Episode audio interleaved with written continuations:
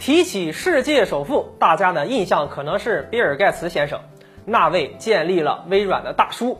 然而，现在的世界首富已经是贝佐斯了。大家都知道，中国首富阿里创始人马云，其实贝佐斯也是和马云搞的同一个行业，都是电商平台。而贝佐斯的公司就是大名鼎鼎的亚马逊。亚马逊在全球范围内都是十分有名的。亚马逊是美国最大的网络电商公司，位于西雅图，是最早开始经营电子商务的公司之一。那亚马逊成立于一九九五年，一开始只经营网络书籍销售，现在则扩及了范围相当广的其他产品，已成为全球商品品种最多的网上零售商和全球第二大互联网企业。但尽管如此，最后贝佐斯的亚马逊还是输给了中国。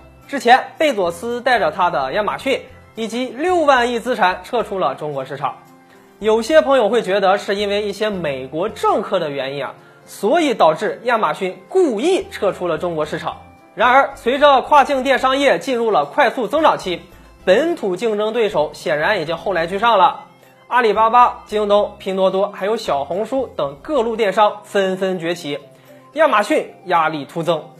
亚马逊在中国的经营已经很难立足了，最后不得不撤离这块经营十五年的地方。通过去年的销售数据显示，在如今国内电商平台中，天猫占据了百分之六十一的份额，京东占据了剩下绝大多数份额，亚马逊却只占到不足百分之一的份额。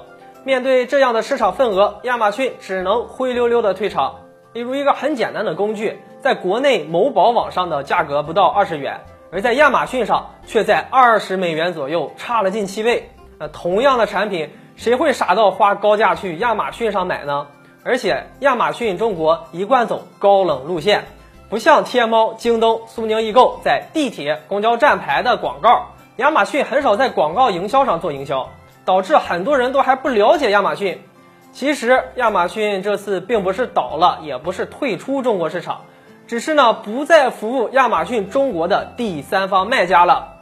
对于中国的亚马逊卖家来说，影响不大。好了，今天的内容就和大家分享到这里，我们下期节目再见。